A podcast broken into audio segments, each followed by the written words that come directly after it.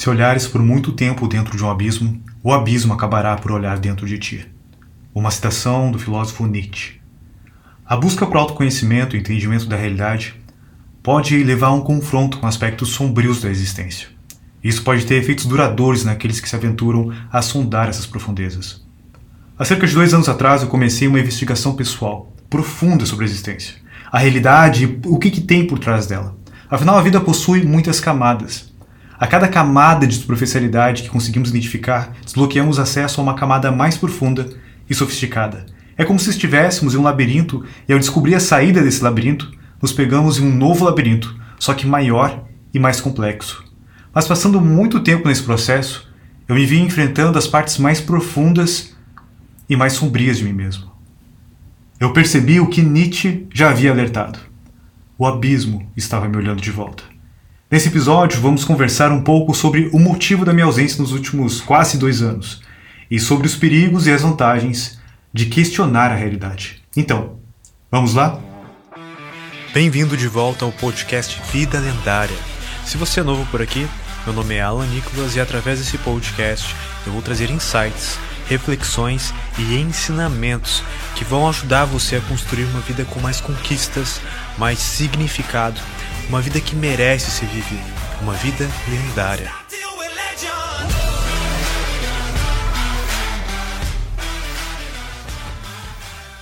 Um homem bom que luta contra o mal deve cuidar-se para não se tornar-se mal. Nessa minha exploração por significado intrínseco da realidade, e não atribuído por nós coletivamente ou pessoalmente, eu fui chegando cada vez mais próximo do niilismo, a filosofia que a vida não tem sentido e que o mundo está aqui sem um motivo. Ou seja, todo o significado é atribuído por nós ou outras pessoas em uma realidade sem sentido, sem propósito e sem motivo. E existe muita verdade nisso. Grande parte das nossas vidas é recheada de buscas com propósitos criados por aqueles que querem nos vender algo ou que gostariam de obter poder sobre nós. Meu intuito dois anos atrás foi desvendar o que existe de real por trás de tantas camadas superficiais de iscas e armadilhas criadas não só pela nossa sociedade que está doente, mas também pela nossa mente. Inicialmente, eu me aprofundei no niilismo. De repente, Nietzsche e Schopenhauer se tornaram amigos íntimos, onde eu podia ler sobre eles, ler sobre as mensagens que eles deixaram e tudo aquilo que eles escreviam de alguma maneira ressoava em mim. Eu cheguei até a escrever alguns conteúdos sobre o que eu estava aprendendo com eles. Mas eu pensei, se eu não tenho capacidade de lidar com os sentimentos negativos que esses conhecimentos que eu estou adquirindo me geram, será que vale a pena compartilhá-los? Então eu guardei para mim e resolvi explorar de um ângulo diferente a realidade. Entendendo que a realidade é algo que só experimentamos através da nossa mente e nossos mecanismos de interação com ela, ou seja, os nossos sentidos, Logo, a realidade como experiência é limitada, porque nossos sentidos são limitados, nossos sentidos são falhos. Só conseguimos enxergar, por exemplo, um espectro extremamente limitado de todas as cores que existem no mundo. O olho humano é sensível à radiação eletromagnética na faixa de 400 a 700 nanômetros. E isso é menos de 1% do espectro eletromagnético que nós humanos conhecemos. Significa que somos possivelmente cegos a 99% do que está acontecendo à nossa volta. Vai saber quantas coisas somos incapazes de ver no nosso dia a dia que mudaria completamente a nossa realidade. Boa parte do mundo funciona como funciona baseado no sentido da visão. Mas esse sentido é extremamente limitado mesmo se você tiver uma visão considerada 100% saudável. O mesmo acontece com nossa audição, nosso paladar, nosso tato, além de vários sentidos que nem possuímos, como a ecolocalização usada por morcegos, golfinhos e várias espécies de peixes e pássaros. Algumas aves podem inclusive sentir o polo magnético da Terra e se guiarem por ele. Alguns peixes, como os tubarões, têm células especializadas que podem detectar campos elétricos. Imagina ter uma bússola interna e ainda poder sentir os campos elétricos.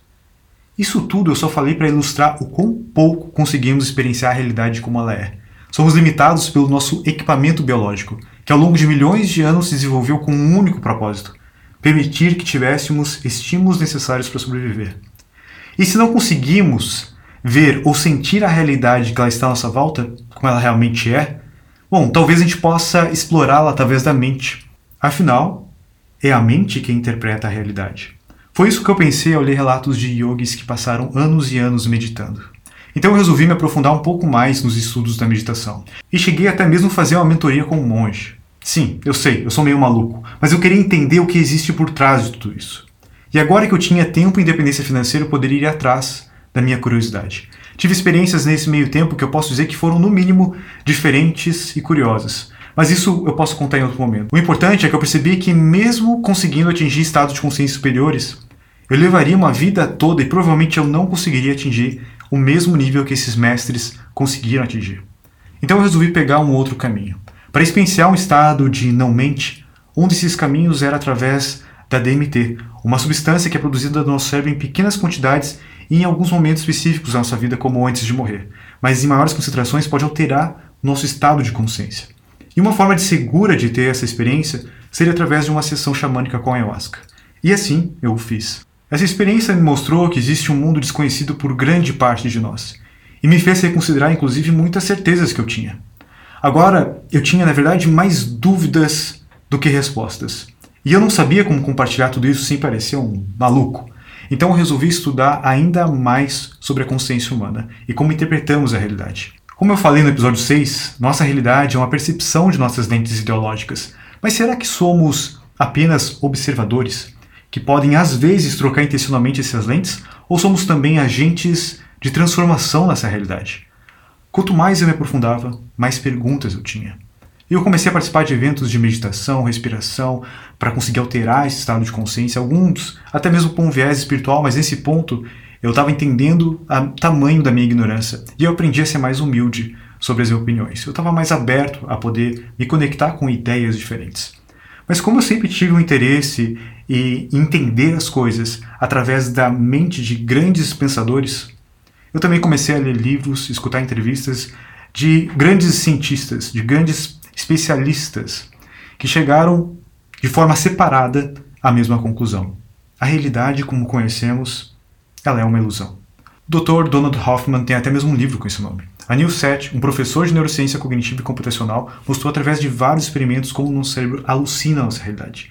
E não só a realidade, mas a criação de um eu separado, a ilusão do ego. Christopher Langan, o homem com o QI mais alto do mundo, ele concebeu um modelo teórico cognitivo do universo que tenta explicar a conexão entre a mente e a realidade. Durante dias eu vi e revi várias entrevistas dele para entender esse modelo. Basicamente, Lang acredita que o universo é como uma mente muito inteligente, que é capaz de criar e processar informações sobre si mesmo.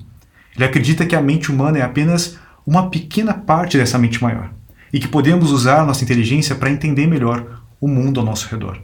Isso significa, de acordo com ele, que todas as coisas no universo desde as estrelas e planetas até as células e átomos, são como um pensamento dessa mente do universo. Esses pensamentos estão todos interconectados e juntos formam o que chamamos de realidade. E o que é mais maluco é que eu já tinha lido sobre isso e tinha sido escrito há mais de 3 mil anos atrás por Hermes Trismegisto. O princípio do mentalismo é uma das sete leis universais que formam a base filosófica hermética. Esse princípio afirma que tudo o que existe é uma expressão da mente universal e que a mente é a fonte de toda criação. Algo escrito há milhares de anos atrás, sendo agora defendido pela pessoa considerada a mais inteligente do mundo, com o QI entre 195 e 210. Para você ter uma ideia do que é isso, o QI de Einstein era estimado em 160 e o QI médio de um brasileiro é 87. Mas essa não é uma ideia isolada, uma ideia que só Logan defende no meio científico. Existem vários outros, como o filósofo cientista Bernard Kastrup, que eu pude assistir diversas entrevistas e ler muito do material dele, o psicólogo cognitivo Donald Hoffman, o físico John Wheeler, entre muitos outros cientistas.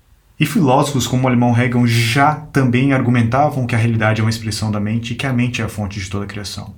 E tudo isso pode parecer loucura, mas à medida que você começa a compreender a conexão entre todas essas ideias, tudo começa a fazer muito sentido. A própria ideia de Deus que Nietzsche matou começa a ressuscitar com uma nova roupagem, com essa mente universal defendida por grandes mentes da nossa época. Isso tudo é fantástico, mas questionar a realidade a esse nível tem um preço. Poucas pessoas querem falar sobre isso. E aos poucos eu comecei a me isolar. Não foi só por isso, mas porque todo o meu networking que eu criei ao longo dos anos foi com empreendedores, principalmente dentro do marketing digital, e eu não estava mais afim de ficar falando sobre funil, copy, estratégia, que estavam funcionando naquele momento. Eu tentei voltar algumas vezes com esse podcast, mas uma desculpa sempre surgia. Preciso investigar mais sobre isso antes de falar sobre. Como é que isso que, que eu estou falando vai ajudar alguém? Como é que essa minha pesquisa pode ajudar alguém? Será que não vai deixar a pessoa mais perdida? Será que eu farei mais bem ou mais mal compartilhar isso? Eu percebi também que o fato de não estar envolvido com negócios gigantescos me fazia questionar aquilo que eu sempre preguei, um cara de ação mais filosofia. Eu tirei um tempo para poder estudar tudo isso. E eu não estava me sentindo autêntico se eu não estivesse no campo de batalha, no mundo real, onde eu lido com pessoas, trabalho, equipes e negócios. Então, como eu sempre tive muitas pessoas querendo ser minhas sócias, talvez pelo meu histórico de resultado com minhas empresas, eu resolvi aceitar algumas oportunidades. Comecei diversos projetos com extrema empolgação, investindo tempo e dinheiro. Por diversas vezes os projetos ou não iam para frente ou chegavam em um platô, muito abaixo dos meus parâmetros de sucesso de negócio. Eu começava com empolgação, mas voltar para aquele mesmo jogo não me estimulava mais. Era um peso, um fardo. Eu continuei insistindo e continuei perdendo, tanto tempo, dinheiro e até mesmo credibilidade comigo mesmo. Até que eu resolvi parar. Uma pausa não só do empreendedorismo, mas também dos meus estudos. Durante meses me propus a não ler nenhum livro. Acabei lendo alguma coisa, mas muito pouco comparado ao que eu costumo ler. Mas aos poucos, eu ocupei meu tempo com esportes, escrever, colocar em dia coisas que eu sempre pensei em fazer no meu tempo livre e até então, trabalhando domingo a domingo, eu não conseguia fazer. Nas primeiras semanas foi muito bom, eu me envolvi com reformas na casa, atividades totalmente fora da minha zona de realidade, mas que me faziam sentir um pouquinho mais do dia a dia comum, da natureza, isso me fez bem, mas aos poucos uma antiga conhecida minha começou a se fortalecer dentro de mim, uma sombra. Eu tentei calar essa sombra, essa tristeza com distrações, viagens e coisas, mas como um buraco negro, ela parecia se alimentar de tudo isso. A convites eu resolvi voltar a empreender, mas começou a ficar cada vez mais difícil sentar no escritório na frente do computador. Eu não tinha energia, chegava meio-dia e já estava esgotado. Era só participar de algumas reuniões que eu já não tinha energia nem para pensar. Sem essa energia, eu fui deixando de lado vários hábitos saudáveis, como escrever, meditar, ler, me exercitar, e eu acabei trocando eles muitas vezes por doses baratas de dopamina como Netflix e TikTok. Sem entender, eu estava usando o efeito composto ao contrário, destruindo a minha capacidade de tomar decisões e o que levou a cada vez tomar decisões mais pouco pensadas, piores, e que me levou a ter mais frustrações. Isso foi minando a minha confiança. Ao ponto que eu cheguei a começar a ter crises de ansiedade e dificuldades para dormir, algo que eu nunca tinha sentido ou nunca tinha sentido com essa intensidade antes. Eu não entendi o que estava acontecendo comigo, mas eu continuei forçando como uma criança tenta encaixar uma peça em um lugar que não encaixa. Eu tentei me encaixar de volta em uma rotina de alta performance, tentando de desempenhar diversos papéis em mais de um negócio. E apesar de saber exatamente o que fazer, a vontade e a energia eram cada vez mais escassos. As crises de ansiedade começaram a se tornar crises de pânico, e a dificuldade de dormir e descansar começou a gerar até mesmo sintomas físicos. Foi quando eu entendi que eu precisava de ajuda. Consegui parar e fazer uma autoanálise para entender o que estava acontecendo dentro de mim. Eu entendi as principais causas psíquicas da dor, do desespero, dos motivos pelo qual eu estava tendo aquelas crises de ansiedade. Mas o meu sistema nervoso simpático já estava viciado em estar em estado de alerta, liberando cortisol no meu corpo o tempo todo. Eu comecei a estudar sobre a ansiedade e a depressão, e eu entendi que há anos eu sofria disso sem entender o que era. Aquela vozinha que eu tinha derrotado para iniciar a vida lendária tinha vencido novamente, mas agora ela tinha um nome. A depressão, o mal do século XXI, sempre foi estranha para mim. Eu confesso que eu sempre olhei para as pessoas com depressão e pensei, tá, mas cara, é só se cuidar, é só se mexer um pouco, é só mudar um pouquinho essa forma de pensar. Muitas vezes eu pensei que a depressão poderia ser resolvida com uma simples mudança de atitude, como se ela fosse um problema de vontade, preguiça, ou até mesmo falta de coragem mesmo para enfrentar um problema. E quando a gente olha para alguém doente fisicamente, é fácil de compreender, mas não temos a mesma facilidade quando alguém sofre de uma debilitação pela depressão. Porque a depressão é um estado quase inimaginável para alguém que não conhece ela na própria pele. A primeira coisa que vai embora é a felicidade. O mundo fica mais cinza. As coisas que antes davam alegria e prazer agora não dão mais. E por mais que você tenha um milhão de motivos para ser grato como eu tenho, é como se tudo isso encolhesse e os problemas e os medos aumentassem de tamanho. Você sente um vazio, sem energia para fazer o básico. É como se parte de você estivesse desaparecendo. A sua mente é sugada a tal ponto que você parece um total imbecil, principalmente para si próprio. Assuntos que antes eu conseguia falar com naturalidade, eu comecei a ter dificuldade. Meu raciocínio ficou mais lento, eu comecei a esquecer frequentemente de palavras. E apesar de saber conscientemente grande parte desses problemas e medos são invenções da minha mente, o meu inconsciente não sabe e age no meu corpo como se eles fossem reais, me deixando sempre em estado de alerta, sem conseguir me concentrar e pegar no sono. E o mais louco de tudo isso é que eu sei o que eu posso fazer para melhorar. Eu conheço as técnicas de respiração que aprendi principalmente com o amigo Felipe Marques, conheço técnicas de hipnose depois de fazer vários cursos, conheço técnicas de PNL. Eu tenho uma caixa de ferramentas muito ampla aqui que eu posso utilizar. Mas eu me sinto como se eu fosse um médico que conhece o problema, mas não consegue operar a si mesmo. Mas por mais absurdo que possa parecer o que eu vou falar agora, eu sou grato por estar passando por isso. Só assim eu posso entender na pele o que é ter ansiedade e depressão ao ponto de debilitação, algo que eu não conseguia entender antes. Hoje a depressão ela é a segunda maior causa de incapacidade em todo o mundo. E as estimativas de vários órgãos internacionais de saúde estimam que a depressão estará na primeira colocada até 2030. A depressão é um, uma epidemia moderna. É uma doença que afeta pessoas em todo o mundo, independente da idade, raça ou classe social. E é uma doença que está afetando cada vez mais pessoas a cada ano que passa. E eu espero, através da minha transformação e superação pessoal, poder ajudar outras pessoas também a superar a ansiedade e a depressão. Nunca houve uma era em que as pessoas estivessem tão ansiosas quanto agora. E nunca houve uma era antes que as pessoas tivessem tantos motivos para realmente estar ansiosas. Estamos vivendo em uma época onde as mudanças estão acontecendo muito rapidamente e são totalmente imprevisíveis. É extremamente difícil acompanhar o ritmo dessas mudanças. A tecnologia está transformando o mundo de maneiras que muitos de nós não conseguimos entender ou controlar.